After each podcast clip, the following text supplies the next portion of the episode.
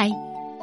爸爸妈妈讲故事了，搞笑的凡尼，作者美国晚达盖格。这一天，山里天气格外好，阳光暖暖的在蓬松的云朵间穿梭，空气清新香甜。山里住着一位善良的小矮人，名叫波波，他正等着小鸟们和野兽们光临。猜猜看，他们为什么而来？当然是为了食物。波波在洞口准备了许许多多的美食。他给荣尾小松鼠做了坚果蛋糕，给翅膀啪啪拍打的小鸟做了种子布丁，给耳朵长长的兔子做了卷心菜沙拉，给小老鼠们做了比樱桃还小的奶酪。在这个阳光明媚的日子，来了一个叫凡尼的动物。它看起来像狗，又像长颈鹿，从头到尾长着一排漂亮的蓝斑点，非常有趣儿。波波从来没有见过它。你好，波波说：“你是哪种动物啊？”我可不是什么动物，怪家伙说：“我是咕咚咚。”波波刚想说。世上根本就没有“咕咚咚”这个词。这时，凡尼朝周围看了看，凶巴巴地说：“有什么东西可以吃？我饿坏了。”哦，波波说：“有美味的坚果蛋糕，还有好吃的种子布丁，这些卷心菜沙拉的味道也不错。我猜你一定喜欢这些小奶酪。”然而，凡尼扭扭头说。这些傻傻的食物，我从来都没听说过。咕咚咚才不会吃这些东西呢！难道你没有准备一个洋娃娃吗？洋娃娃，波波大吃一惊。没错，凡尼说：“洋娃娃最好吃了。”洋娃娃最好吃？波波惊讶的问道。“当然。”凡尼咂了咂嘴，“洋娃娃最最好吃了。”呃，吃掉小孩的洋娃娃可不好，波波说，孩子们会非常伤心的。是啊，凡尼笑嘻嘻的说，可洋娃娃是最最好吃的呀，没有比洋娃娃更好吃的东西了。你吃掉孩子们的洋娃娃，他们不哭吗？波波问。当然哭了，凡尼咧着嘴笑着说，洋娃娃别提多好吃了。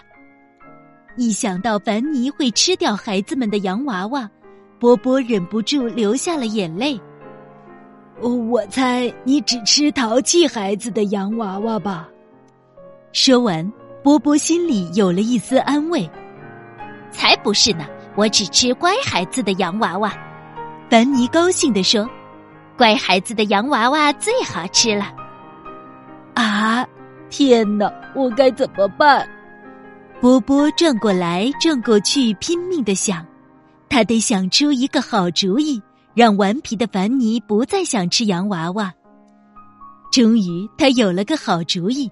他对凡尼说：“你的尾巴可爱极了。”凡尼高兴的摇了摇尾巴。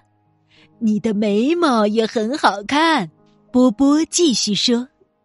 凡尼害羞的低下了头，开心的笑了。